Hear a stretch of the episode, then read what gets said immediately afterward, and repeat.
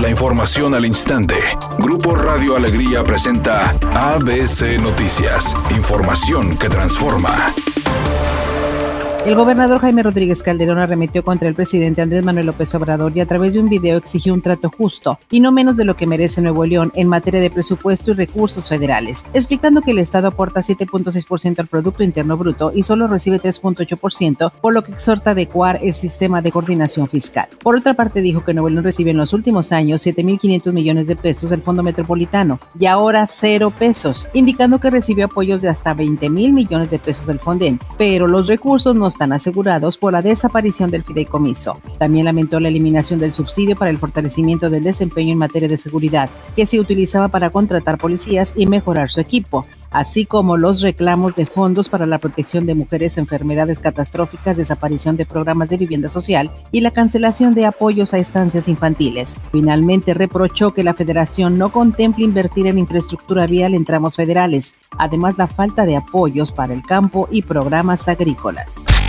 Autoridades de la Secretaría de Educación informaron a través de un comunicado que el proceso de preinscripción para educación básica del ciclo escolar 2021-2022 se realizará de forma virtual del 3 al 9 de diciembre de este año para cuidar la salud de las familias y deberá ser acatada para los alumnos que ingresen de segundo de preescolar, primero de primaria y secundaria en escuelas públicas y privadas. Indicaron que el proceso de inscripción es gratuito y los requisitos son contar con correo electrónico, CURP del estudiante, fotografía e imagen digital de una identificación oficial y comprobante de domicilio. Procedimiento a través de un dispositivo electrónico con acceso a Internet. Finalmente señalaron que los padres de familia recibirán en las próximas 24 horas un correo con la confirmación y número de folio de la solicitud y será del 2 al 15 de febrero del 2021 cuando se les enviará al correo electrónico la constancia de asignación donde estudiará su hijo que los padres pusieron como opción.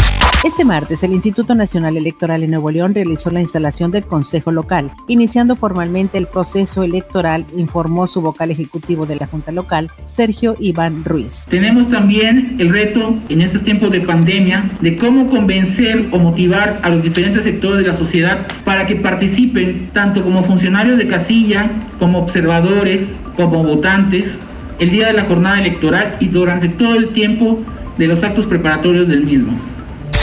El presidente Andrés Manuel López Obrador confirmó este martes que la nueva titular de la Secretaría de Seguridad Pública y Protección Ciudadana será Rosa Isela Rodríguez, ya que aceptó este cargo, indicando que se encuentra en recuperación debido a que dio positivo a COVID, mientras Ricardo Mejía se encuentra al mando de esta dependencia.